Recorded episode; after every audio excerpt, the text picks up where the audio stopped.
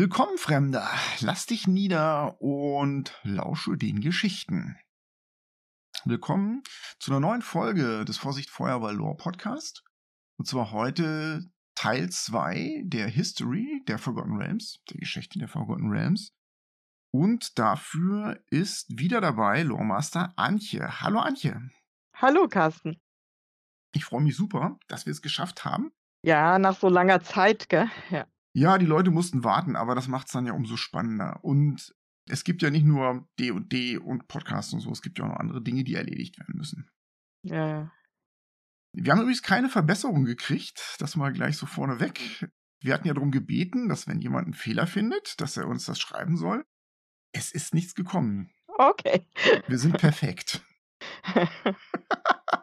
Schauen wir mal, wie es diesmal wird. Frohes neues Jahr übrigens.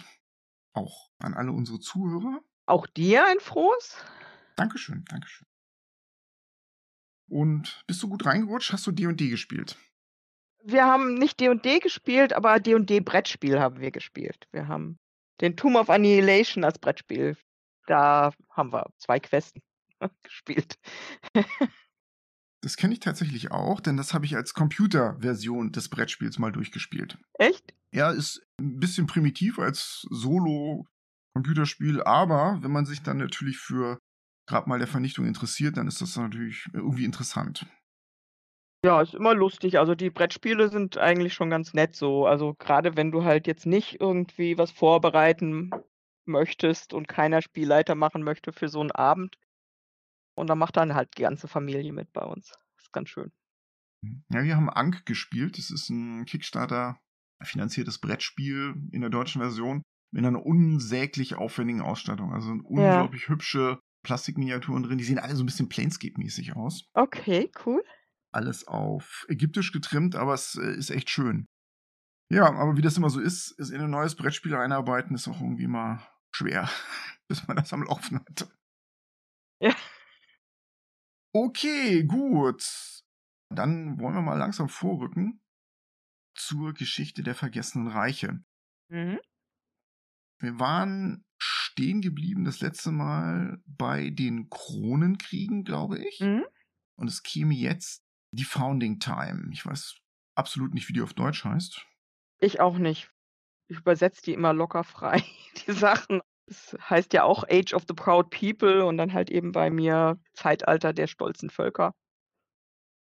Aber ob das wirklich so übersetzt ist, weiß ich nicht. Im Schwertküstenbuch äh, wird es gar nicht erwähnt. Genau, das habe ich auch schon gesehen. da haben sie es übersprungen. Ja, ja.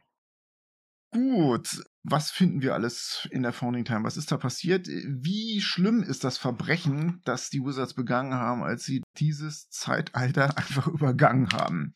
Ich fand es auch ein bisschen schwierig, als ich mich eingearbeitet hatte dann und geguckt hatte, was da passiert.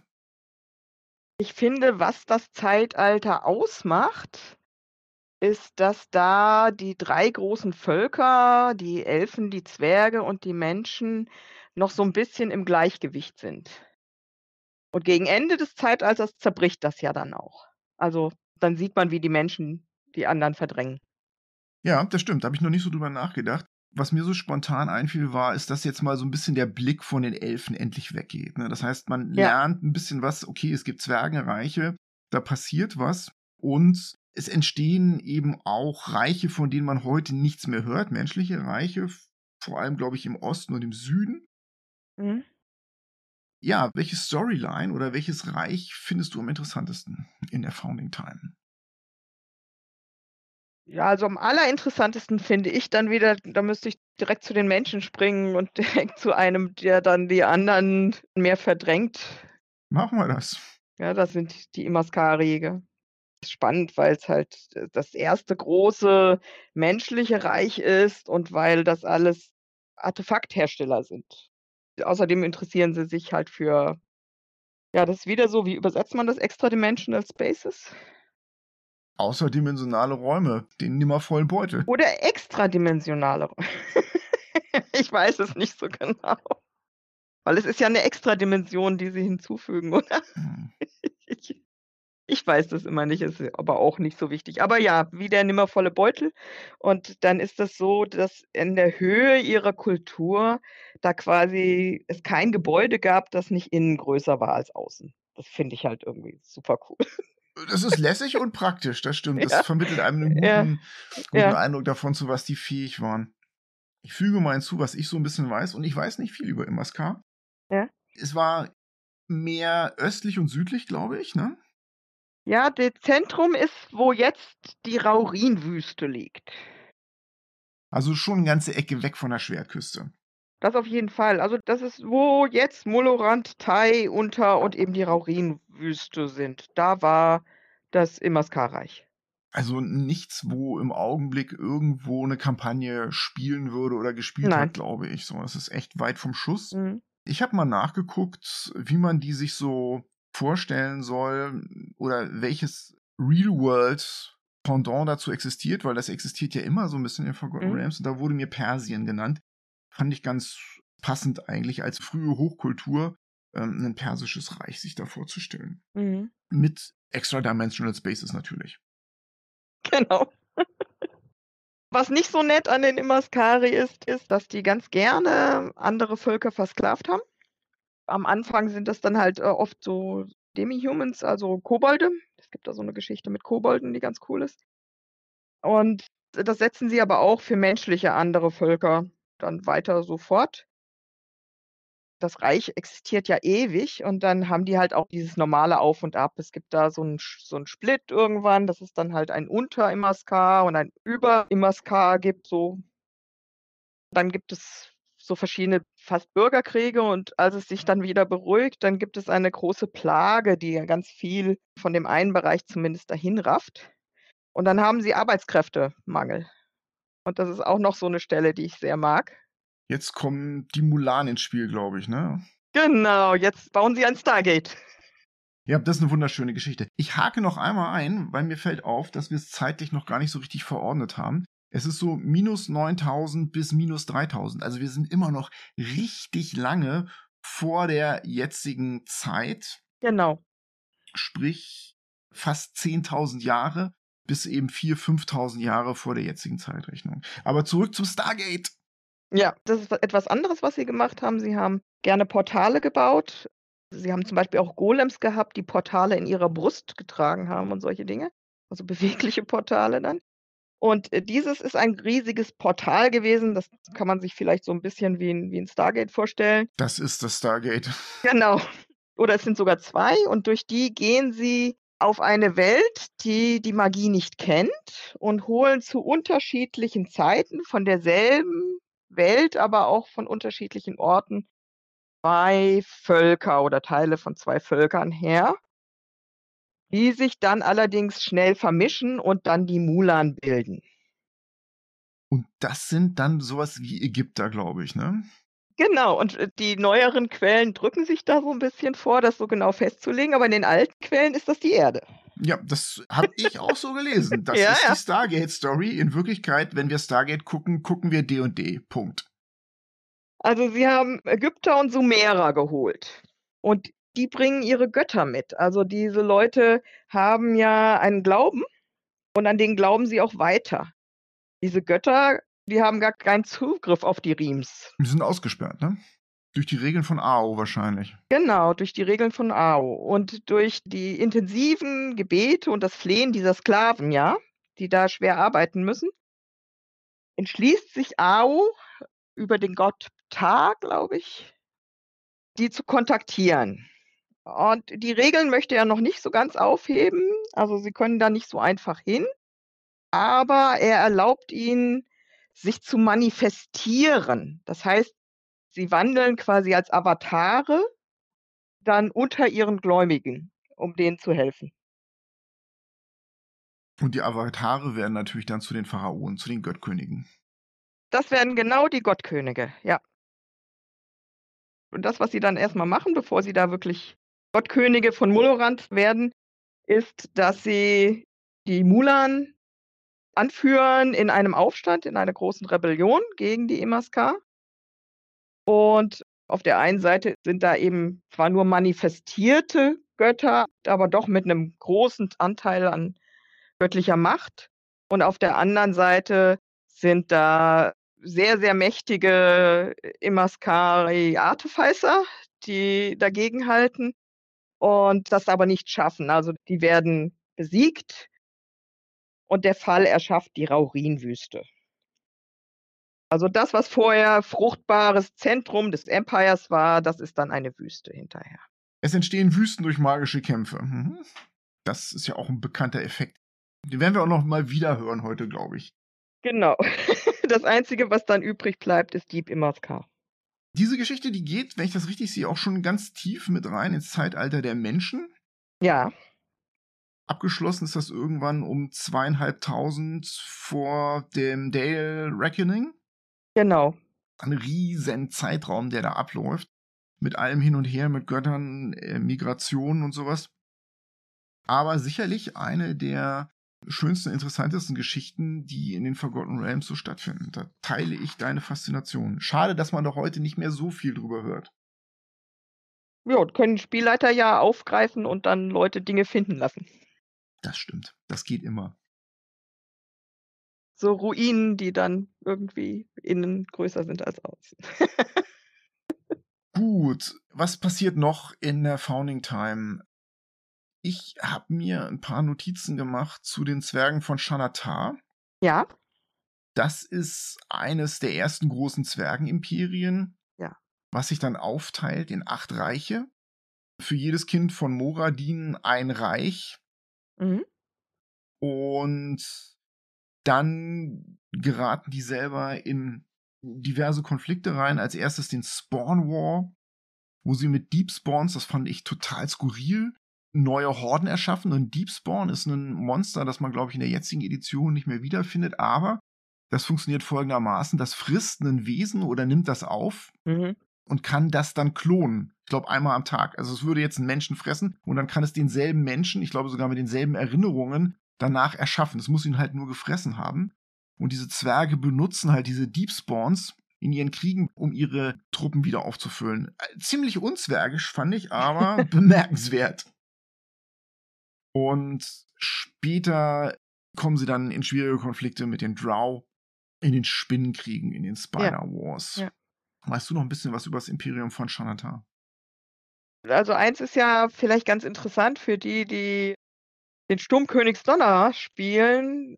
Die Zwerge von Shanatar sind ja die, die den Wurmskull Throne erschaffen haben. Stimmt, das hatte ich auch gelesen. Ich habe den ja gespielt, den Storm King Thunder, und ich habe mich gefreut, als ich dann rauskriegte, wo er hergekommen ist. Ja. Und interessant an Shanatar ist, finde ich, es gibt ein unterirdisches Shanatar und es gibt ein oberirdisches Shanatar. Ein Hai und ein Dieb. Wissen wir noch was über das Oberirdische? Weil ich habe hauptsächlich Stories aus dem Unterirdischen gelesen. Nicht viel, außer dass es dann zerstört wird, äh, wenn dann etwas in der Zukunft dann in Kalimshan sich gründet. Die sind zuerst, glaube ich, Verbündete mit den Menschen und handeln mit denen, aber die Menschen breiten sich da halt immer weiter aus und zerstören dann schließlich das Hai Shantar. Bleibt als letztes noch das Elfenreich von Everesca, was ich mir notiert hatte. Ja. Da weiß ich fast gar nichts zu. Hast du ein bisschen Details dazu?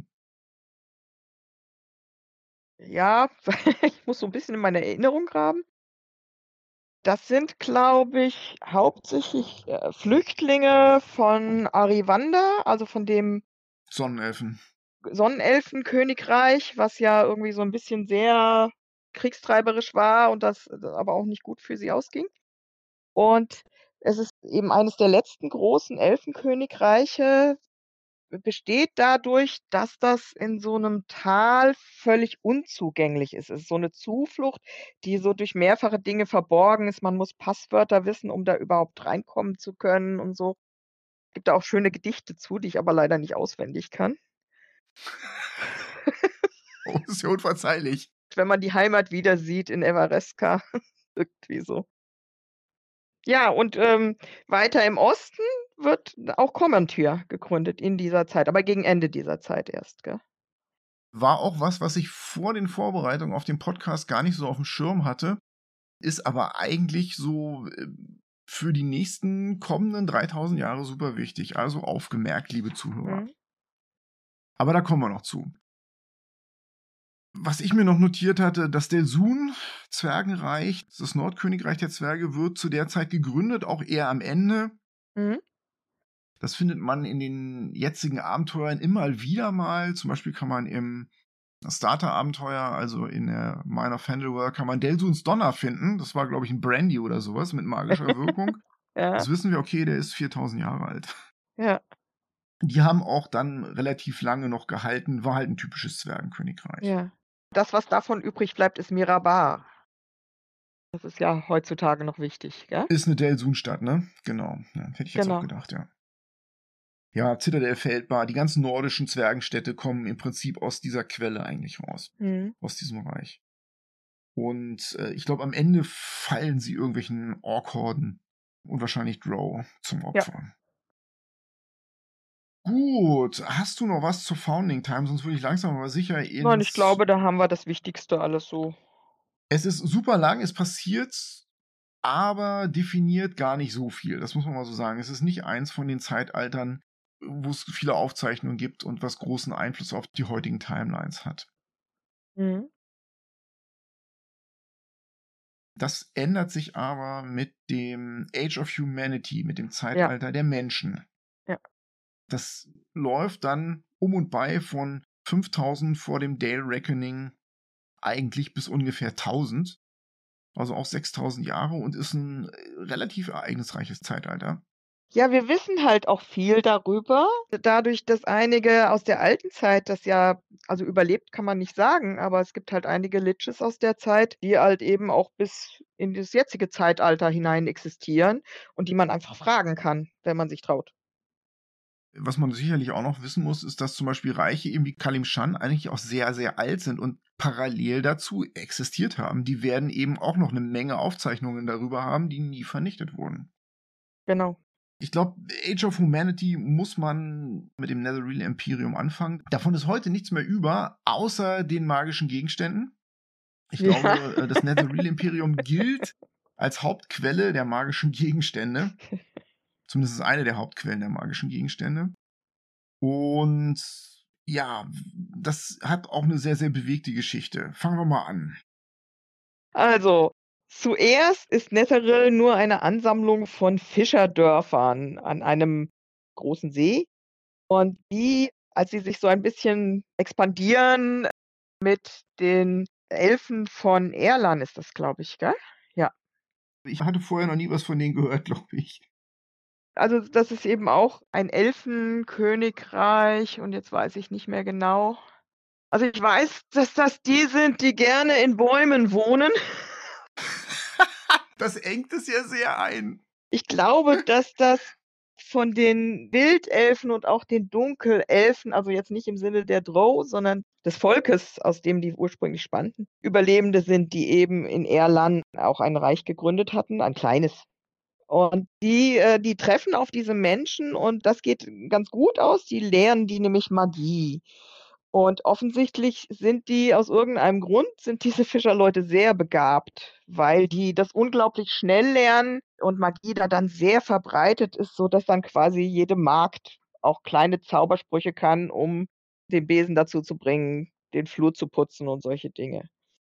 Ist ja eigentlich mal nur eine schöne und auch eine ungewöhnliche Story, weil normalerweise gibt es ja immer böses Blut, wenn die aufeinandertreffen. Ja. Aber diese Elfen waren wahrscheinlich tatsächlich ein bisschen netter, haben ihr Wissen geteilt und es fiel auf fruchtbaren Boden. Ja, aber wie Menschen so sind, denen reicht das natürlich nicht. Ja, genau. Wie geht's weiter? Erzähl. Also, dann gibt es jemanden, der, der Feinder genannt wird, nur, also wir wissen keinen genauen Namen dazu, der aus Netheril kommt. Und der findet auf der Suche nach mehr Wissen in den Ruinen von Arivander findet er die Nether Scrolls. Jetzt müssen wir noch einmal einhaken und noch einmal auf die letzte Folge zurückkommen. Was sind die Ruinen von Arivanda? Das ist eben dieses Sonnenelfenkönigreich, das sehr mächtig war und eben in den Kronenkriegen quasi ja gegen jeden der anderen Elfenkönigreiche gekämpft hat. Arrogante Schweine. Ja. Und dort findet er die Nether Scrolls. Also es ist klar, dass die die vorher hatten, Allerdings ist auch klar, dass sie sie nicht benutzen wollten. Vermutlich findet er irgendwas, was da steht, niemals anfassen, irgendwie so.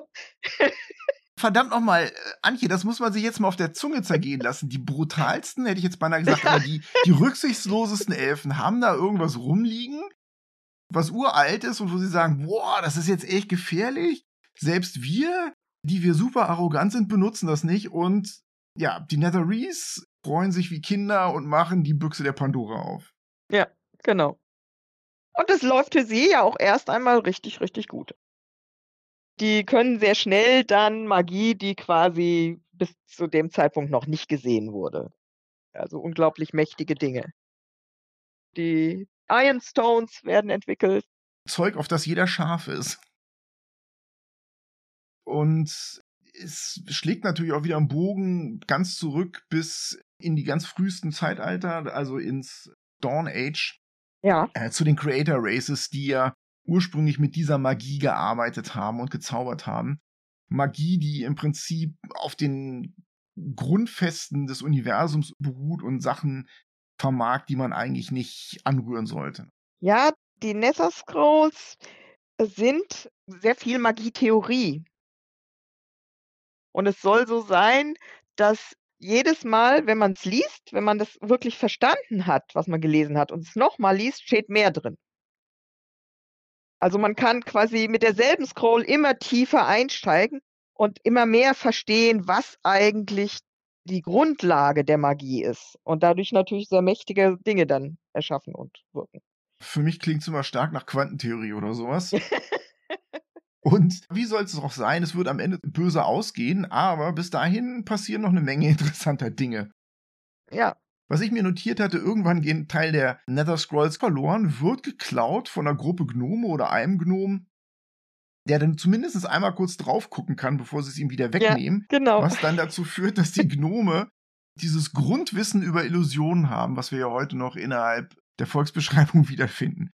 Mit einem Blick hat er das gelernt und hat es dann an sein Volk halt weitergegeben. Genau, Peng. Das Netherreal Imperium macht dann andere Sachen damit. Hast du ein Beispiel dafür, was sie anstellen mit den Nether Scrolls? Ja, ich glaube, das berühmteste sind ja die äh, schwebenden Städte. Also sie erfinden halt die Myssalas ja, und können damit Städte einfach in die Luft erheben und schweben lassen. Und ein Myssala ist, glaube ich, ein Zauber, der eigentlich keine Verbindung braucht zum Gewebe von Mystra, wenn ich das richtig sehe. Es ist ein Zauber und gleichzeitig auch irgendwie eine Energiequelle oder sowas. Also das klingt manchmal so, ich glaube, es ist noch ein bisschen anders. Ich glaube, das Myssala selbst ist schon noch verbunden mit dem Web. Das sieht man dann später, wenn es schief geht. Mhm. Aber was sie nämlich weitermachen, ist, sie entwickeln quasi magische Gegenstände. Die wirken nur in der Umgebung von einem Myssala und die müssen nicht mit dem Web verbunden sein. Die müssen nur in der Nähe von dem Myssala sein. Die kriegen also ihre Energie direkt daher dann. Was natürlich äh, die Erschaffung von magischen Gegenständen viel einfacher macht. Das war's, okay. Ja, und letztendlich führt das dazu, dass es denen natürlich ziemlich gut geht. Die mhm. expandieren, mhm. ähm, verbreiten sich bis an die Schwertküste im Prinzip. Ja, sie brauchen auch sehr viele Ressourcen, von daher haben sie viele Kolonien am Boden. Sie sind mit Sicherheit damals zu diesem Zeitraum das vorherrschende Reich schlechthin. Ja.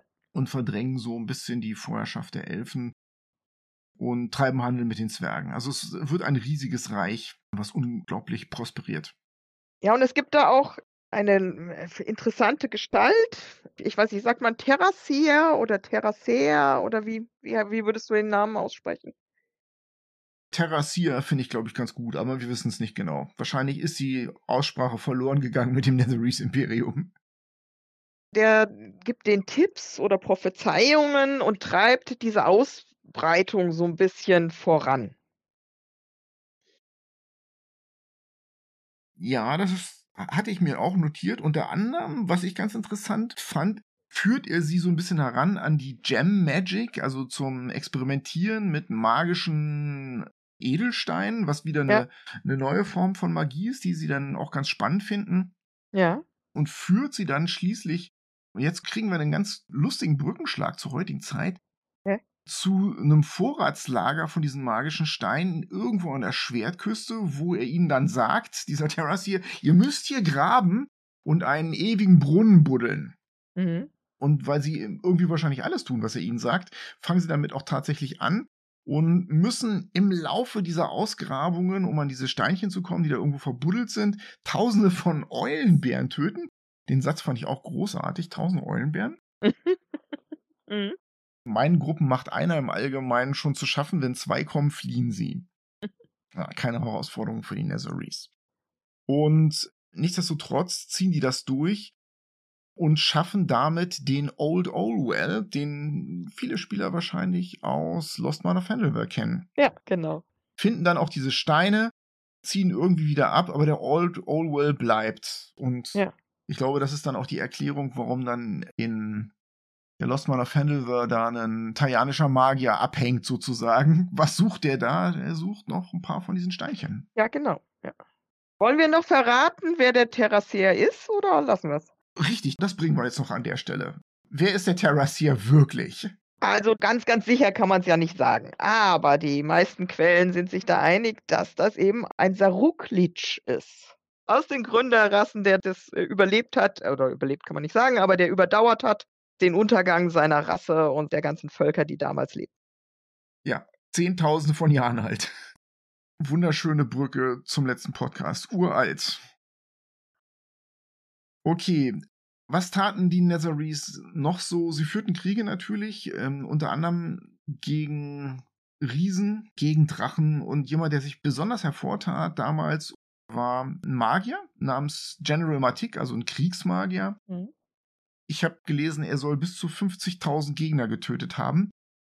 Und wie tat er das? Er tat das mit dem Spruch General Matik's Missile Mhm. oder General Matik's Magic Missile. Das war der Erfinder des magischen Geschosses, das wir heute auch noch gerne benutzen. Sind wir ihm nicht alle dankbar? Wir sind ihm dankbar. Zutiefst. Also das stammt tatsächlich auch von den Nazarees. Mhm. Und es bleibt jetzt eigentlich nur noch der Untergang der Nazarees zu berichten. Ja. Der dann langsam aber sicher in das spätere Zeitalter der Menschen reinführt dann. Hast du da was drüber? Ja, die ganzen schwebenden Städte und diese mächtigen magischen Handlungen, die da vollzogen waren, die strahlten halt bis tief in die Erde und haben da etwas geweckt. Und zwar hat es die Ferrim aufgesteucht. Was sind Farim? Ja, das sind halt so Aberrationen, gell? Also die sind halt so wirklich, wirklich anders und alien und seltsam, ja. Schleimviecher. Und die waren nicht glücklich, gestört zu werden. Also offensichtlich hat das sie auch bedroht, irgendwie ihre Existenz, dass da so eine große Ausstrahlung war. Also fingen sie an, Magie und Lebensenergie abzuziehen aus den Reichen über ihnen quasi. Zu dem Zeitpunkt ist Nesseril ja auch quasi auf dem Höhepunkt seiner Macht. Es gibt halt eine herrschende arkane Klasse, die ganz auf diesen fliegenden Städten lebt. Es gibt aber auch ein Volk, das eben am Boden lebt und Kolonien überall hat und auch dort genügend Arkane, die da Dinge tun können. Mit Cantrips sauber machen. Genau, und die Ferrim ziehen jetzt überall Magie und Leben ab und sorgen dafür, dass es Gegenden wilder Magie gibt. Was heißt, dass die Magd, die gerade irgendwie was sauber macht, plötzlich äh, ungünstige Erlebnisse hat. Farim, ich habe die mal gegoogelt, weil das ist auch wieder eine Monsterrasse, von der man eigentlich heute nichts mehr hört. Ich fand, sie sehen so ein bisschen aus wie die äh, Sandwürmer aus Dune. Mhm. Oder sie sehen auch so ein bisschen Xuluid aus. Auf jeden Fall haben sie so ein Maul voller Zähne, haben dann aber irgendwie so Tentakelhände und sind halt super Spellcaster. Also ich weiß nicht, ob das psionisch sein soll oder Magie. Auf jeden Fall können sie Dinge, mit denen die Nazarees irgendwie nicht fertig werden. Also ich glaube, das Schlimmste ist tatsächlich dieser Nebeneffekt äh, der wilden Magie. Also wenn du mit sehr mächtiger Magie halt hantierst und dann plötzlich geht das alles in eine verkehrte Richtung, dann wird das halt auch richtig bedrohlich. Und deswegen wandern halt immer mehr von den wirklich Mächtigen weg. Also, die versuchen gar nicht zu bekämpfen, die gehen weg. Und die Bevölkerung ist da so 'n bisschen erschrocken drüber, gell, weil das waren ja die, von denen sie denken, dass sie sie verteidigen sollten und die gehen einfach. Während das Leben auch verdorrt überall. Für das Imperium der Netherreal ist das natürlich katastrophal, dass ihre Elite einfach sagt: „Ach, pf, nö, wir können mit unserer Magie hier nichts anfangen. Die wirkt nicht gegen die und wird gegen uns eingesetzt, wir hauen einfach ab.“ Ja. Und meines Wissens nach führt das dazu, dass sich halt, äh, 'ne große Wüste bildet. Genau, die Faerem, die verursachen quasi diese Wüste, das Anauroch. Und am Ende äh, endet es tragisch, denn ein super begabter junger Zauberer namens Kasus, der entscheidet sich dann: „Okay, ich muss jetzt mal was tun. Alle von den Chefs sind abgehauen. Ich bin der Letzte, der überbleibt.“ Und fängt an, einen mega gefährlichen Spruch zu erforschen. Was für 'n Spruch? Erzähl. Ja, er möchte sich, äh, quasi zum Gott der Magie erheben. Und mal so richtig durchgreifen. Ja. Also, die Geschichten darüber sind dann 'n bisschen unterschiedlich, aber das ist 'n Ritual mit ganz, ganz viel Vorbereitung. Man braucht ganz seltsame und seltene Zutaten et cetera pp. Er schafft das alles und es gelingt ihm tatsächlich quasi eine Verbindung zwischen sich und Mystril, der damaligen Göttin der Magie, herzustellen. Er ist dann in dem Moment quasi göttlich, aber er kann sich da auch nicht wieder draus lösen und die einzige Chance, die sie sieht, das zu lösen, ist, die Verbindung zu zerschlagen und damit setzt für einen Moment die gesamte Magie aus. Schlecht für die fliegenden Städte. Genau, die fallen halt herunter. Mystril stirbt und wird aber sofort als Mystra wiedergeboren. Und diese neugeborene Göttin Mystra schafft es tatsächlich noch 3 dieser Städte sanft zu Boden gehen zu lassen, während die anderen schon alle abgestürzt sind. Aber 3 werden landen. Soweit ich weiß, hat auch irgendwie die Göttin Shar, glaube ich, irgendwie ihre Hand da drin, weil die sich schon für die Netherese irgendwie interessiert hat, oder? Mhm. Denn die schafft ja noch so 'n paar von denen zur Seite. Ein paar Götter sind noch involviert. Shar schafft es, Tulantar, also die Stadt von Tantul, ja, ins Shadowfell zu retten, wenn man das so nennen will. Geht bei D&D immer, ne? Man verschiebt das erst mal auf 'ne andere Ebene. Zack, bumm. Und Selûne, ähm, rettet eine Stadt und setzt die quasi in den Himmel. Und die ist da auch noch. Aber wir werden auf jeden Fall dann später aufgrund dieser Aktion von den Netherese hören. Es werden halt 'n paar gerettet. Ja. Bei diesen Katastrophen. Aber im Großen und Ganzen markiert das den auf jeden Fall den Untergang des Imperiums. Genau. Eigentlich existiert das Imperium nicht mehr danach. Was überbleibt, sind die magischen Gegenstände, die wir heute wiederfinden und 'ne ganze Menge magisches Wissen, was am Ende in verschiedenen Orten der Schwertküste oder im Osten sich dann eben auch ausbreitet. Allerdings ohne das Wissen um die Nether Scrolls. Das geht dann auch irgendwo verloren. Mhm. Ich habe dann noch mal 'n bisschen geguckt, was eigentlich mit diesem Fire Rim passiert. Mhm. Ich fand das 'n bisschen erstaunlich. Da sind halt irgendwelche Xyloiden Psycho-Viecher, die 'n Imperium zu Fall bringen und danach wieder verschwinden. Die geraten in den Krieg mit den sogenannten, ich glaube, Sharn oder so was hießen die. Auch 'ne Monstervolk. Mhm, genau.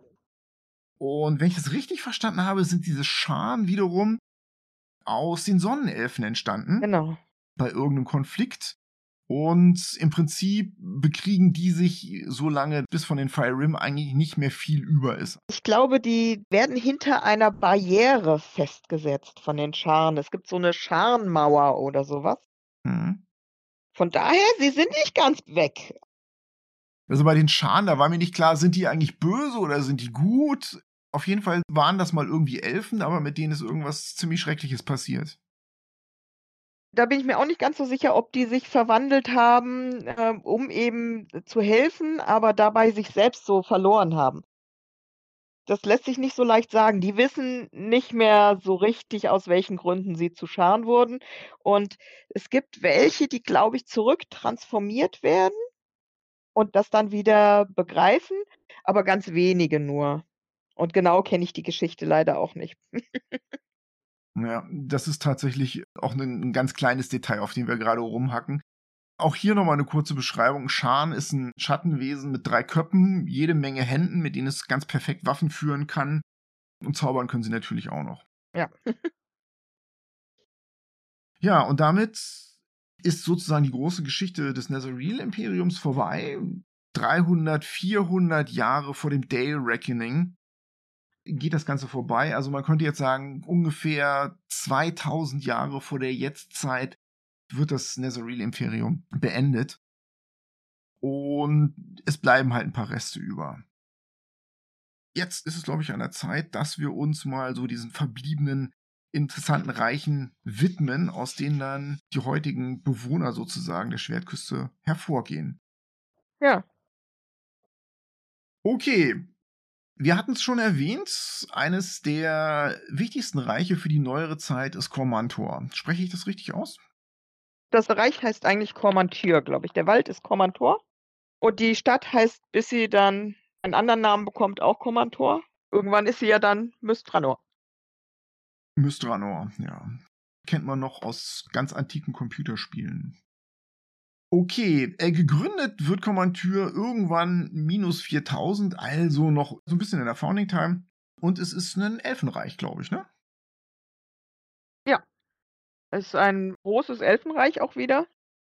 Es ist halt auch da wieder eine interessante Geschichte, dass es da irgendwann einen sehr klugen Anführer gibt, der sagt, ja, die Menschen, die rücken da zwar immer näher, aber wir stellen uns da jetzt nicht mehr dagegen, sondern wir gehen in Verhandlungen mit denen und versuchen uns zu einigen. Es ist ein positiv belegter Ort, glaube ich. Ne? Es ist ein Ort der Zusammenkunft so. Ja. Ein ganz friedliches Reich. Es ist sicherlich wehrhaft, aber die machen einen weisen und entspannten Eindruck so. Es gibt dann auch irgendwann sehr viele Halbelfen dort. Das ist ja auch nicht in jedem Elfenreich so.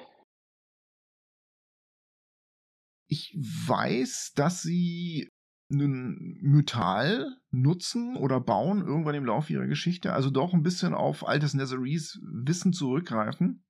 Ja, da bin ich mir nicht so sicher. Die Mythals gibt es ja vorher schon. Die sind, glaube ich, nicht dasselbe wie die Mythalars, auch wenn das so ähnlich klingt. Auf jeden Fall sind sie in der Lage, ähm, mit Hilfe von so einem Mythal so eine Art Verteidigungsschild zu mhm. bauen. Mhm. Über den weiß ich relativ wenig. Weißt du, was der so tut? Da gibt es, glaube ich, verschiedene Dinge. Also du kannst den so aufsetzen, dass du nur mit einem Passwort zum Beispiel hindurchkommst. Jetzt versuche ich gerade an die Bücher mich zu erinnern, die ich dazu gelesen habe, aber es klingt mir gerade nicht so richtig gut. Man kann das zur Verteidigung irgendwie nutzen, aber ich weiß nicht mehr genau, wie sie das machen. Auf jeden Fall sorgt das Ding dafür, dieser Verteidigungsschild, erstens mal, dass es umbenannt wird in Mistranor, also die Hauptstadt von Kormantir im Kormantorwald und dem geht's super lange richtig gut. Ja. Das wird ein Ort der Zusammenkunft und des Friedens. Ich glaube, Elminster wird da später studieren und lernen. Ja. Ich glaube, Mystra, die Göttin der Magie, besucht das auch regelmäßig. Also es ist ein, ein mythischer und wunderschöner Ort und vor allem ein friedlicher Ort. Und wie es so ist mit solchen Orten, die super toll verteidigt sind und in denen großer Friede herrscht, er kann nur von innen vernichtet werden, denn auch Mystranor findet irgendwann mal sein Ende. Und zwar, soweit ich das weiß, als Lawmaster Carsten im Weeping War, das ist schon im Jahr 700, also hier sind wir schon fast in der Jetztzeit praktisch, mhm. wird Mystranor angegriffen von einer Gruppe Jugolos, also Fiends, mhm. äh, Scheusale aus den unteren Ebenen, die aber in Mystranor auch gebunden waren. Das heißt, die waren da gefangen gesetzt worden. Vielleicht keine so gute Idee, unterhalb dieses Schutzschilds solche Leute gefangen zu halten. Auf jeden Fall können die sich befreien und sammeln dann schließlich Monster in der Nähe auf und führen einen ich glaube, 15-jährigen Krieg gegen Mystranor, der dann am Ende mit der Vernichtung des schönen Ortes endet. Ja. Und der auch dann die letzte große Rückzugswelle der Elfen auslöst, denn die Elfen, die ähm, in Cormantyr und in Mystranor gelebt haben, beschließen dann jetzt, okay, jetzt ist wirklich kein Platz mehr an der Schwertküste für uns und ziehen nach Evermead die Stadt wurde ja schon noch während des Krieges evakuiert. Und auch da sind schon welche nach Evermeet gezogen. Und dann hat zum Beispiel Mirt the Moneylender, der hat dann quasi so einen Elfen-Rausschmuggelroute irgendwie durch Tore, die erstmal von Mistranor aus irgendwie an die Schwertküste führen. Und er bringt sie dann irgendwie in Skullport auf Schiffe, die sie dann zu anderen Schiffen bringen, die sie dann nach Evermeet segeln. Wunderschöne Story, kannte ich nicht. Schön, oder? Die mochte ich immer schon. Ich wusste nicht, dass Mert the Moneylender damals schon lebte. Wie alt ist der demnach? Die gab es ja alle schon. Dornan und. Und die gibt es schon, seit wir das Spiel spielen. Ähm, und da gibt es auch lustige Geschichten dazu, wie die so lange überdauern können. Aber ich weiß nicht, ob das hier so reinpasst. Liebe Hörer, wenn ihr Mert in Waterdeep Dragon heißt, trefft, behandelt ihn mit Ehrfurcht. Er ist wesentlich älter als ihr. Ja. Ein sehr alter Herr. Der hat schon viel gesehen und viel getan. Gut. Wichtig ist, denke ich mal, Mistrunner und Command Tür auch wegen der Zeitrechnung. Denn da in Command Tür wird irgendwann mal ein Friedensvertrag geschlossen. Genau. Zwischen den umliegenden Menschen, menschlichen Reichen und äh, den Elfen von Command Tür. Und das ist das Jahr Null sozusagen, der Dale Reckoning. Genau, der Standing Stone wird da errichtet. Und ich glaube, es beginnt nicht mit Jahr Null, es beginnt mit Jahr Eins tatsächlich. Auf jeden Fall äh, sind wir dann endlich im positiven Jahresbereich. Genau, wir sind im positiven Jahresbereich. Und die hauptsächlich betroffenen Menschen da sind die Menschen, die in den Dales siedeln, in den Talländern. Mhm. Ja, von denen hört man heute ja auch nicht mehr viel, aber früher, ja, so Second Edition äh, und First Edition, das fand alles in den Daylands statt. Daylands und Cormier. Erinnere ich mich auch noch dran. Ja, haben wir noch was über Kommentier? Wir werden sicherlich noch heute ein oder zweimal hören, denke ich. Ich glaube, das ist so das Wesentliche, ja. Also jetzt beginnen dann die ganzen Städtegründungen und also ein paar Reiche werden auch gegründet. Cormier zum Beispiel. Das wird 26 wird Cormier gegründet. Wie muss man sich Cormier so vorstellen? Da passiert ja auch heute nicht mehr viel so. Ich hatte immer den Eindruck, dass es so ein bisschen so einen gelischen oder so einen irischen Einschlag hat, oder bin ich da falsch? Das kann ich dir nicht so sagen, weil das Leute tatsächlich unterschiedlich interpretieren. Es ist auf jeden Fall sehr stark Monarchie. Und für mich war es immer sehr so eine britische Monarchie aber manche Leute sagen, es ist mehr so eine französische Monarchie. Cormier. es ist halt Cormier, ist halt Cormier. Monarchie, Ritterschläge und so, wie man das sich so vorstellt, äh, im Mittelalter, so mittelalterliches Königreich halt. Und es gibt viele nette, lustige Gesetze, also Waffen dürfen in der Öffentlichkeit nur mit so einem Friedensknoten getragen werden und Magier müssen sich registrieren lassen und solche Dinge. Das ist ganz witzig. Kann man Spieler schön mit nerven. Ist Artus Simba ähm, Cormyra? Ich weiß es ja. nicht genau. Ja, genau. Der ist Cormyra. Sieht man auch noch, der kommt aus der, ich glaube, aus AD&D 2, Second Edition. Da war das der Place to be. Mhm, genau. Dalens und Cormier halt, gell? Ein Reich, was ich noch ganz interessant finde, was sich auch in dieser Zeit stark ausbreitet, was schon vorher gegründet wurde, schon lange vorher, ist Kalim Shan. Ja. Was weißt du, Lawmaster Antje, über Kalimshan? Erhelle uns. Also es ist ein Reich äh, sehr im Süden der Schwertküste und äh, ist ungefähr in derselben Gegend, in der eben dieses Zwergenreich Shantar war oder Shanatar war. Weswegen die dann auch irgendwann in Konflikt miteinander geraten. Das hatten wir ja ganz am Anfang erwähnt. Also da heißt es noch Koramschan, aber dann wird es später zu Kalimschan. Und ursprünglich war das ein Reich, noch bevor es Koramschan hieß, war es ein Reich von Djinns, die Menschen als Sklaven hatten. Also Elementargeister. Genau. Und mit dem Aufstand der Menschen erhebt sich dann halt eben dieses erste Menschenreich im Süden dort die breiten sich auch sehr, sehr gerne schnell aus und haben dann auch immer mal wieder Konflikte mit ihren Nachbarn. Ich finde bemerkenswert, dass die eigentlich eine sehr, sehr durchgängige Geschichte haben und immer noch existieren. Ja. Eigentlich hat das fast schon Seltenheitswert Ja. auf den Forgotten Realms. Die wurden vor 8000 Jahren von diesen Elementargeistern gegründet und irgendwann zweieinhalbtausend vor der Dale Reckoning, auch schon sehr lange her, schütteln die äh, menschlichen Sklaven die Djinns ab, schaffen Ja. ihr eigenes Reich und von da an äh, sind die eigentlich mehr oder weniger autonom. Die haben dann später Probleme mit Beholdern und Drachen, aber irgendwie bleiben die am Drücker. Es regiert eine ganze Weile ein, ein uralter Drache, Kalimshan. Aber irgendwann wird die halt auch besiegt. Bemerkenswert fand ich den Satz, dass äh, sie viele Kriege gegen Beholder führen mussten und dass diese Beholder auf die Forgotten Realms gekommen sind mit einem Spelljammer-Schiff, das abgestürzt ist in den benachbarten Bergen und dass sie so mit denen in Kontakt kamen. Schöne Geschichte am Rand, ja. Tatsächlich, Kalimport oder Kalimshafen, wie es auf Deutsch heißt, ist eine der am ältesten existierenden Städte und Reiche, die wir heute noch in den Forgotten Realms haben. Und es ist auch gar nicht so weit weg. Es ist halt weit südlich, ich glaube südlich von Am, ne? Hm? Vom Baldur's Gate aus kann man es eben erreichen. Mit dem Schiff oder zu Fuß. Ich habe auch da wieder nachgeguckt, wie man sich die vorstellen muss. Und die wurden ähm, von den Fans im Netz so als spanisch, muslimisch, marokkanisch, levantinisch beschrieben. Also dunkel gelockte Leute, die sagen, ich sehe, dass sie mich gesehen haben.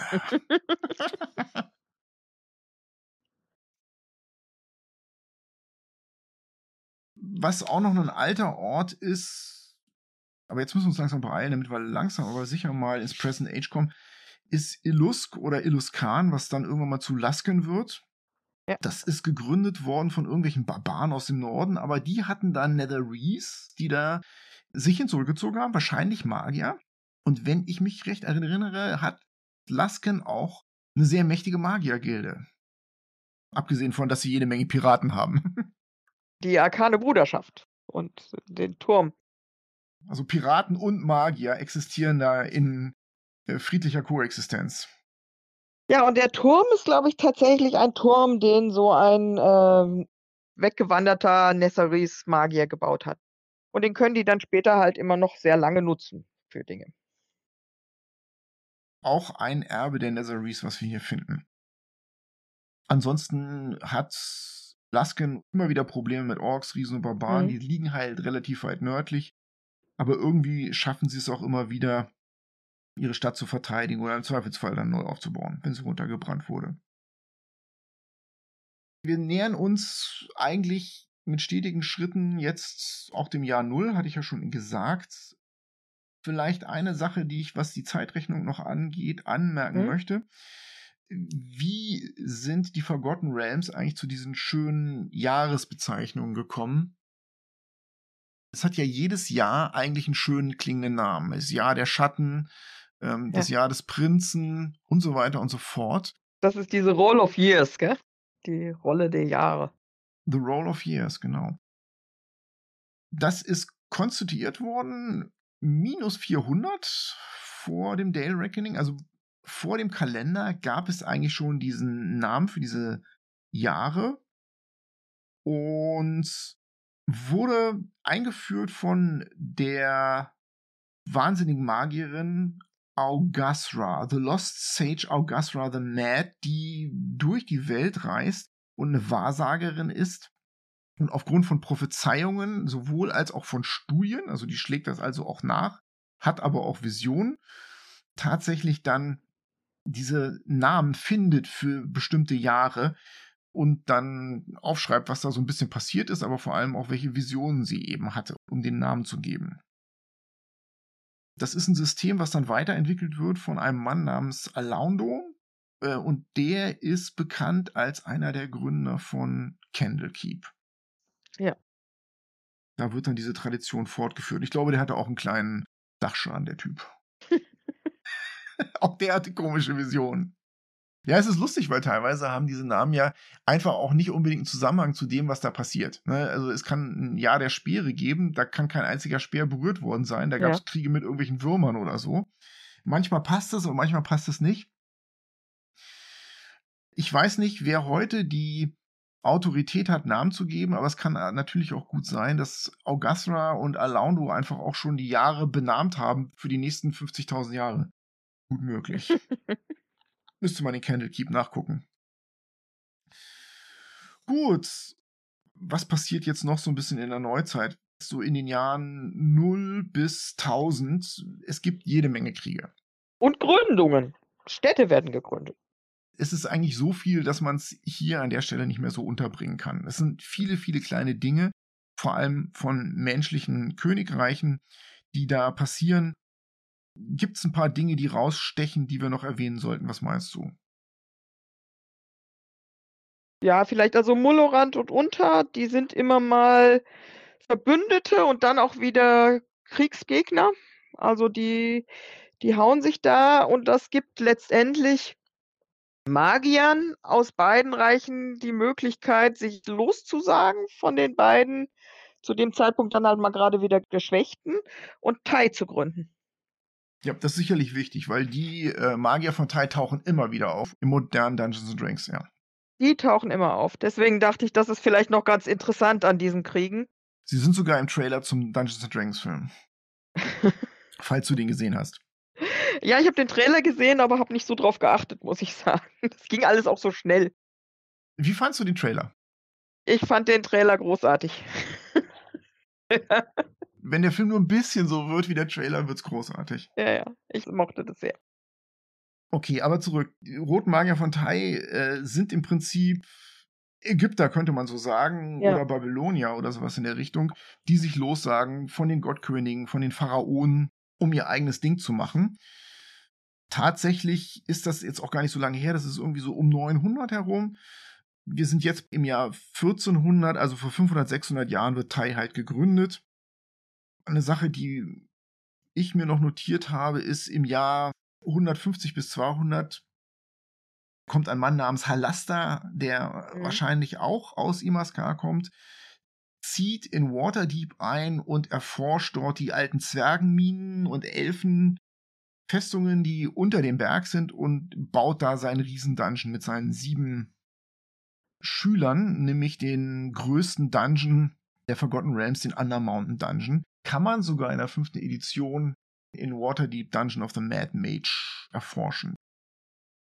Der stirbt dann, wird wiederbelebt und so weiter und so fort. Das fängt halt zu diesem Zeitpunkt an und hat seine Wurzeln auch in dem von dir geliebten Imaskar. Ja. Zwei wichtige Daten habe ich noch, die in diesen tausend Jahren passieren. In Waterdeep herrschen so Barbarenkönige und Warlords bis 1032. Da kommt ein Mann namens Agairon, der auch immer noch im jetzigen Waterdeep seine Spuren hinterlassen hat. Ich glaube, es gibt einen Turm, der nach ihm benannt ist. Der stößt diese unfähigen Warlords vom Thron und gründet die Lords of Waterdeep, also dieses System mit den maskierten Lords und dem offenen Lord und führt da diese, ich sag jetzt mal, Demokratie ist es ja nicht, aber diese, diese Herrschaftsform ein, reformiert diese Stadt. Mhm. Und ich glaube, das letzte für viele Spieler und Leser wichtige Datum ist 1338. Passiert etwas ganz Unscheinbares, was später mächtige Auswirkungen auf ganz Ferun und das Multiversum hat. Dritzt der Dunkelelf kommt an die Oberfläche, beendet sein Dunkelelfenleben endgültig und wird Ranger. Geht in den Dienst der Göttin Mieliki, was man dann nachlesen kann in der großartigen Dunkelelfensaga von Ar Salvatore. Und damit kommen wir zum letzten Kapitel. Da passiert viel, aber äh, wir können das, glaube ich, relativ kurz machen. Ja. Uh, The Present Age also von ungefähr 1000 bis zum jetzigen Jahr 1400 und ein paar zerquetschte. Die Jahre von 1000 bis 1358 sind im Wesentlichen auch uninteressant. Interessant ist das Zeitalter der Veränderung, the era of upheaval. Ja, genau. Das beginnt mit 1358, sehr genauer Zeitpunkt der Time of Troubles. Und hier an dieser Stelle werden wir jetzt auch ein bisschen spielehistorisch. Das ist rechnungstechnisch vor ungefähr 150 Jahren passiert. In der Geschichte von D&D ist es vor ungefähr 30 Jahren passiert. Weil was wir jetzt haben, die Era of Upheavals, sind diese ständigen Veränderungen, die die Wizards of the Coast oder vorher TSR an dieser Spielwelt vorgenommen haben, um die Forgotten Realms immer wieder anzupassen an ihre neuen Regelsysteme. Genau, ja. Das Redconning sozusagen und die großen Katastrophen, die jedes Mal mit einer neuen Edition ausgelöst wurden.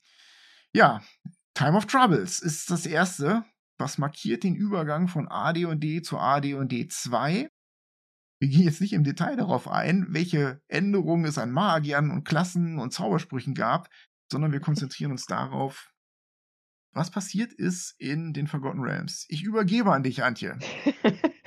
Die Zeit der Sorgen heißt das ja auf Deutsch so schön, also ist auch in dem Abenteuerhandbuch für die Schwertküste erwähnt, aber nur ganz kurz angerissen. Was passiert ist, dass Eo ähm, ja, so ein bisschen von zwei Göttern herausgefordert wird und das nicht gut findet. Die Götter haben zu dem Zeitpunkt aus seiner Sicht auch schon ganz schön lange ihre Pflichten gegenüber den Gläubigen schleifen lassen, ähm, sodass er entscheidet, dass die Götter aus ihren Domänen verstoßen werden und gezwungen sind, unter den Sterblichen zu wandeln und auch verletzbar sind, also sterblich sind. Ja, dann passieren halt wilde Dinge. Einige Götter werden halt getötet. Äh, es gibt Sterbliche, die sich letztendlich dadurch zu Göttern erheben, weil die Domänen, die gibt es natürlich immer noch. Also diese Portfolios. Und die kann ein Gott einem anderen Gott abnehmen oder auch ein Sterblicher einem Gott abnehmen. Also so macht das ja Zurich, der dann genügend Götter tötet und deren Portfolios aufnimmt, um dann eben auch zu einem Gott zu werden. Ich glaube, Auslöser waren tatsächlich auch die Dead Three, also die Totengötter Bane, Baal ja. und Merkul, die gerade erst zu Göttern geworden waren, auch durch ein durchtriebenes Spiel, die dann ähm, AO herausfordern, wie du es ausgedrückt genau. hast, die dieses ganze Chaos auslösen und dann kommt halt ein munteres Hin und Her von Kräften. Die wollen diese Tablets of Fate stehlen, wo die Gesetze drauf festgehalten sind eigentlich eine ganz nette Geschichte. Es gerät alles durcheinander und muss neu geordnet werden. Mhm. Unter anderem Mystra, die wir vorhin gehört haben, die wiedergeboren wurde nach dem großen Problem, was die Nazaril verursacht haben, stirbt hier, übergibt aber ihre Macht an eine menschliche Abenteurerin, Midnight, die sich dann genau, einfach wieder Mystra ja. nennt, um Verwechslungen vorzubeugen sozusagen. Und äh, auch bei vielen anderen Göttern geht's hin und her, die werden ausgelöscht, wiedergeboren. Ja. Und äh, das markiert einen sehr kreativen Punkt in der Geschichte der Forgotten Realms. Man kann das alles nachlesen in den Romanen. Hast du die gelesen? Welche sind das? Ja, ich habe die gelesen. Das war natürlich damals eine große Sache. Wir waren uns da damals auch nicht so sicher, ob wir das gut fanden. Plötzlich passierte ganz, ganz viel, was ja in unsere Spielwelten ganz schön eingegriffen hat. Ich kann mir das vorstellen, klar, logisch. Ja, ja. Zu dem Zeitpunkt hatte TSR auch wahnsinnig viel Erfolg mit Büchern mhm. Und haute eins nach dem anderen raus. Und man muss denen zumindest lassen, dass das alles sehr genau dokumentiert ist. Also, das ja. ist hier eine Empfehlung. Wer diese Sachen en Detail studieren will, der kann sowohl sich im Internet informieren, als auch in irgendwelcher Sekundärliteratur oder er liest die Primärliteratur, nämlich diese Romane, um die Handlung direkt zu verfolgen. Mhm. Ja, das ist im Prinzip die erste große Katastrophe, der Übergang von AD&D zu AD&D 2 sozusagen die eben halt auch ganz viel die Magie durcheinander bringt, weil eben Mystra stirbt. Ja, also die versucht zurückzukehren, weil sie von unten quasi das Web nicht äh, stabilisieren kann. Und Helm hat aber den Auftrag bekommen, keinen durchzulassen und tötet sie. So kann es kommen. Es folgt jetzt die lange und von vielen Leuten sehr verehrte AD und D2-Periode, in der viele mhm. Settings veröffentlicht werden. Spelljammer, Planescape und viele andere Box-Sets auch. Es beginnt auch die Zeit der AD&D Computerspiele. Viele AD&D Computerspiele spielen in der Zeit, zum Beispiel Baldur's Gate 1 passiert im Prinzip relativ kurz nach der Time of Troubles und hat damit zu tun, dass Baal, der Gott des Mordes, seinen Tod vorhergesehen hat mhm. in der Time of Troubles und ganz viele Kinder zeugt, um durch diese Kinder wiedergeboren zu werden. Diese Kinder, die sogenannten Baal-Spawns, die müssen jetzt aber so ein Highlander-Game erfüllen. Das heißt, es kann nur einen Baal-Spawn geben. Das heißt, die mackeln sich gegenseitig ab, bringen sich gegenseitig um. Und äh, derjenige, der da fast gewinnt, ist Sarevok. Und wer ihn schließlich aufhält, ist dann der Spieler von Baldur's Gate 1. Welchen Namen er auch immer hat, das ist man dann eben selber. Man ist natürlich dann auch ein Baalspawn. Hm. Die Geschichte wird dann noch fortgeführt in diversen Fortsetzungen, ist aber auch weiterhin interessant. Erstens, weil es ein gutes Computerspiel ist. Und zweitens, weil es eben auch noch bis heute Auswirkungen in die Kampagnenlinie hat, zum Beispiel in Baldur's Gate Descent into Avernus hat man es natürlich mit Anhängern von Baal, Bane und Mekul zu tun. Mhm. Die wird man immer wieder treffen. Dann gibt es noch ein paar was heißt ein paar, eine ganze Menge kleinere Events. Es gibt Draco Rages, die Netherese, hatten wir schon angedeutet, kommen zurück aus dem Shadowfell. Hast du da ein bisschen was drüber?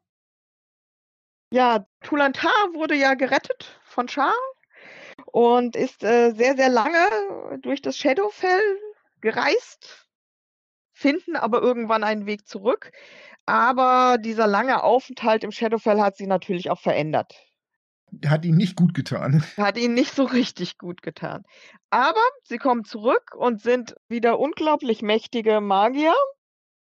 Und die Hauptstadt setzt sich dann erstmal wieder über die Anorach, was ja irgendwie früher auch eher so ihr Gebiet war. Über die Wüste, ja. Und die ganzen Arkanen, die dort oben sind, suchen natürlich jetzt auf jeden Fall überall nach Resten von alten Netheril-Städten und äh, Artefakten und sammeln die ein, um äh, ein neues Imperium zu gründen. Und da sind sie recht erfolgreich mit erstmal. Die bringen dann auch eine Menge Schattenmagie tatsächlich mit in diese Region rein. Ja. Und wenn ich das richtig sehe, können wir die heute da auch noch finden. Oder ist die irgendwie in der folgenden Edition? Nein, die Stadt ist auf Mystranor dann abgestürzt. Das spielt dann schon in Second Thundering so ein bisschen rein. Die haben verschiedenste Pläne. Einer davon ist, dass sie versuchen, so Anker zu lösen, die das Web der Magie in, in Ferun stabilisieren eigentlich. Um da Kontrolle drüber zu bekommen. Das ist ein Netherese-Ding, was sie versuchen, ne? Genau. Und sie versuchen, Chosen zu sammeln. Also das sind Auserwählte der Götter. Die Götter sehen da so wieder eine neue problematische Zeit auf sie zukommen. Und deswegen investieren die einen Teil ihrer Macht in Menschen, die das gar nicht wissen, also die auch da erstmal erschrocken sind. Und sowohl die Red Wizards of Tai, mittlerweile unter der Herrschaft von Zastam, und die Tantuls versuchen halt, diese Chosen zu sammeln, um an diese Macht zu kommen einfach. Aber es geht schief. Ja, es gibt halt Leute, die sich dagegen wehren. Und es kommt unter anderem zu einer großen Schlacht. Das Myssal von dem gerade eben wieder aufgebauten Mystrano wäre da auch ein Preis, der einem viel bringen würde, den sie gerne hätten. Und es kommt zu einer großen Schlacht um Mistranor herum bei der viele Elfen sterben, die extra wiedergekommen sind, um dieses neue Mistranor zu verteidigen. Und letztendlich nutzen sie das Myssal, um die Stadt zum Absturz über Mistranor zu bringen. Wo kann man das nachlesen? Das ist in einem Buch von Ed Greenwood. Und jetzt weiß ich den Titel nicht auswendig. Ähm, eines der Bücher, die sich um das Second Thundering drehen. Okay, können wir ja in den Shownotes eventuell noch nachreichen. Ja. Also ich weiß gar nicht, ob das jetzt mittlerweile als Canon gilt. Doch müsste es eigentlich immer noch tun. Auf jeden Fall ist das das letzte dann auch, was man dann wirklich von den Netherese in unseren jetzigen Editionen hört. Das ist alles immer noch 100 Jahre vor der jetzigen Zeit. Mhm. Aber es kommt dann der vorletzte Kataklysmus und das ist dann die Spell Plague. Äh, wie heißt die Spruchpest oder Zauberpest ne, auf Deutsch? Zauberpest nennen sie sie hier im Handbuch zur Schwertküste. Genau, und das ist, wenn ich mich recht entsinne, der Übergang zur vierten Edition. Das heißt, von AD und D2 zur dritten Edition gab es keinen Kataklysmus. Dann darf die Welt den Game Designern dankbar sein. Ich glaube, der Grund dafür ist, dass äh, in der dritten Edition die Forgotten Realms auch nicht die zentrale Spielwelt waren, sondern die sind ja damals zurückgekehrt zu Greyhawk. Mhm. Aber in der vierten Edition war es dann wieder irgendwie Forgotten Realms und da mussten dann große Veränderungen vorgenommen werden. Also Spell Plague. Mhm. Ja, ähm, und dann kommen wir wieder zu Cyrek und Shah und Mystra. Genau. Shah tut sich mit Zurück zusammen, um Mystra zu ermorden und sie sind da auch erfolgreich. Schlecht fürs Gewebe, fürs Magische, würde ich sagen. Ganz schlecht für das Gewebe. Und dadurch zerreißt eben diese Struktur und die Spellplague ist dann wie so eine rohe Magie, die quasi nicht mehr gebunden ist in dem Web, die dann quasi über die ganze Welt jagt. Und Magier wahnsinnig macht. Und Magier völlig wahnsinnig macht. Was der genaue Grund ist, ist so ein bisschen immer umstritten, gell, weil Leute sagen, naja, Mystra ist vorher schon gestorben und da hat es nicht diesen Effekt. Aber auf jeden Fall hängt es damit ganz eng zusammen was da passiert ist mit dem Mord an ihr. Man muss dazu sagen, dass in der vierten Edition auch, glaube ich, starke Veränderungen an der Landkarte so vorgenommen wurden. Ja, und die wurden ja dann auch erklärt dadurch, dass eben jetzt plötzlich die beiden Sphären, es ist ja Aber Toril? Genau, Aber und Toril. Wer das nicht versteht, muss den Teil 1 nochmal hören, genau. Ja, die ursprünglich von AO getrennt wurden und die jetzt wieder anfangen, sich näher zu kommen und kleine Teile auszutauschen untereinander.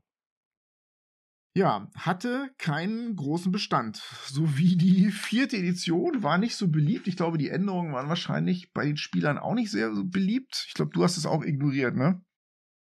Bei mir lag es ja daran, dass ich die dritte nicht mochte und deswegen die vierte gar nicht angeguckt habe. Also tatsächlich so im Nachhinein betrachtet, ähm, ich habe dann natürlich doch auch Bücher aus der Zeit gelesen und so, finde ich äh, die Idee, die sie da verfolgten in der vierten mit den Riems, so ein bisschen so ein postapokalyptisches Faerun zu machen, die fand ich nicht so schlecht. Mhm. Nur es war halt nicht das Faerun, was die Fans kannten und wollten. Es hat halt nicht funktioniert, sag ich mal. Es hat nicht genügend Leute begeistert. Das kann man, glaube ich, für die gesamte vierte Edition so sagen. Sowohl was die Regeln als auch den Hintergrund angeht. Ja. Das hatte halt tatsächlich keinen langen Bestand. Es kam dann die fünfte Edition und auch die musste dann eingeführt werden. Mit einem Kataklysmus. Das war dann das Second Thundering und das ist auch dann das letzte, was der Welt angetan wurde. 1482. Wir wissen ja nicht, was kommt. Bis jetzt das letzte, genau. Wir wissen nicht, was mit One D und D mit den Forgotten Realms passiert. Ich äh, glaube aber, die Chancen stehen ganz gut, dass die Rams diesmal wieder relativ ungeschoren davonkommen. Ich glaube das auch, ja. Und das Second Thundering ähm, können wir auch relativ kurz abhandeln. Also es war 1482, also praktisch die Jetztzeit, zehn Jahre vor den Szenarien, die wir jetzt spielen. Mhm. Hat sich Ao, der Obergott, dann der Welt erbarmt und hat dann gesagt, wir machen die Spellplague rückgängig und erzeugen wieder eine Welt, die im Prinzip ganz stark der von ja, AD und D2 eigentlich ähnelt. Also er hat ganz viele Sachen auf diesen Status zurückgeführt nach der Time of Troubles. Es ist halt so, es gibt halt einfach Dinge, die dann wieder auftauchen, wieder andere Sachen, die wieder verschwinden. Äh, stranden tun dann damit die Dragonborn. Ja. Also die waren eigentlich auf Aber zu Hause und sind nicht auf Toril eigentlich heimisch gewesen. Aber so, so richtig böse Katastrophen war es eigentlich nicht, das Second Thundering. Es war eigentlich eher so eine Korrektur. Es mussten jetzt nicht so viele Bewohner darunter leiden. Es gibt halt eben das, was ich da gerade erzählt habe. Das ist ja auch während des Second Thunderings quasi, dass Mystrana zerstört wird. Aber es hat jetzt nicht direkt mit dem Thundering was zu tun. Die Spellplague hat ja die ganzen Forgotten Rams betroffen. An manchen Stellen steigt das Wasser erst und fällt dann wieder, an anderen ist es andersherum. Es gibt schlimme große Flutwellen. Überall merkt man halt so ein bisschen Unruhe, aber es ist nichts, was so weltumspannende Katastrophe oder so wäre. ja, die Sternbilder verändern sich, Orte verschwinden, Straßen tauchen wieder auf. Letztendlich ist es diese Korrektur dieser Landkarten, die jetzt hier erklärt wird. Aber ich glaube, die Bevölkerung der Forgotten Realms wird das eben nicht so super negativ in Erinnerung behalten. Mhm. Ja, das glaube ich auch. Gut, und damit sind wir eigentlich am Ende angekommen. Was jetzt folgt, ist eigentlich das, was wir kennen. Das sind die Ereignisse, die auch nicht mehr so stark in Romanen geschildert wurden, sondern dem Trend der fünften Edition folgen, vor allem in, in Abenteuern. Wir könnten uns jetzt theoretisch, wir machen es nicht, hinsetzen und versuchen, diese Abenteuer auch nochmal in eine Reihenfolge zu bringen, was ist in den letzten zehn Jahren passiert. Ja. Das müssen wir aber nicht tun. Das lassen die Wizards of the Coast ja auch selber so ein bisschen im Dunkeln, weil die Sachen sich ja auch gegenseitig beeinflussen würden. Ja, und weil es ja schon so sein soll, dass jeder das in seinem Rems in der Reihenfolge hat, wie er das haben mag. Es wäre ein bisschen dämlich, das irgendjemandem vorzuschreiben, die verschiedenen Kampagnen genau in dieser Reihenfolge zu spielen, damit er dann mit der offiziellen Geschichte übereinstimmt. Das wäre ja nicht schön. Ja, und damit sind wir sozusagen am Ende angekommen. Ich glaube, diese Folge ist etwas länger geworden als die letzte. Ähm, wir haben super viele Details gebracht, aber ich hätte auch nichts weglassen wollen. Ja, war schön, oder? Du hast dich wieder als echte Loremasterin erwiesen, als äh, Quelle tiefster Weisheit, was die Forgotten Realms angeht. Herzliches Dankeschön an dich, Antje, dass du da warst. Es hat mir super viel Spaß gemacht, hier zuzuhören. Und Grüße gehen auch jetzt wieder raus an die Hörer, wenn wir Fehler gemacht haben. Selbst Antje ist nicht unfehlbar, ich sowieso nicht. Dann korrigiert uns bitte. Ja, bitte. Genau. Schreibt in den Kommentaren auf Facebook, in der Facebook-Gruppe, was wir falsch gemacht haben. Oder wenn wir was Wichtiges ausgelassen haben. Halblinge. Halblinge. Wir haben nichts über Halblinge erzählt. Wir haben nur ganz kurz die Gnome erwähnt. Also es gibt sicherlich ganz, ganz viele Dinge, die wir einfach irgendwo übergangen haben. Ich möchte diesmal noch eine Quelle nennen die mir sehr geholfen hat, gerade bei diesen neueren Zeiten. Und zwar mhm. ist das die Grand History of the Forgotten Realms. Das ist ein Prachtband gewesen seinerzeit. Wenn man den irgendwo erwischt als Buch, kann man bedenkenlos zuschlagen. Ansonsten gibt es das auch als PDF. Es lohnt sich auf jeden Fall. Wer tiefer in die Geschichte einsteigen will, deutlich tiefer, dem sei dieses Buch empfohlen. Mhm. Und damit bin ich auch am Ende angekommen. Ich grüße nochmal die Facebook-Gruppe, äh, wo wir uns ja auch kennengelernt haben. Ja, ich auch. Ein wunderbarer Ort. Und dann bleibt mir eigentlich nichts weiter über, als wie immer diese Folge zu schließen mit dem Satz von Tashira Long Reach. Es kommt, es nicht, kommt darauf, nicht darauf an, an, was du hast, es kommt darauf an, an was du weißt. weißt.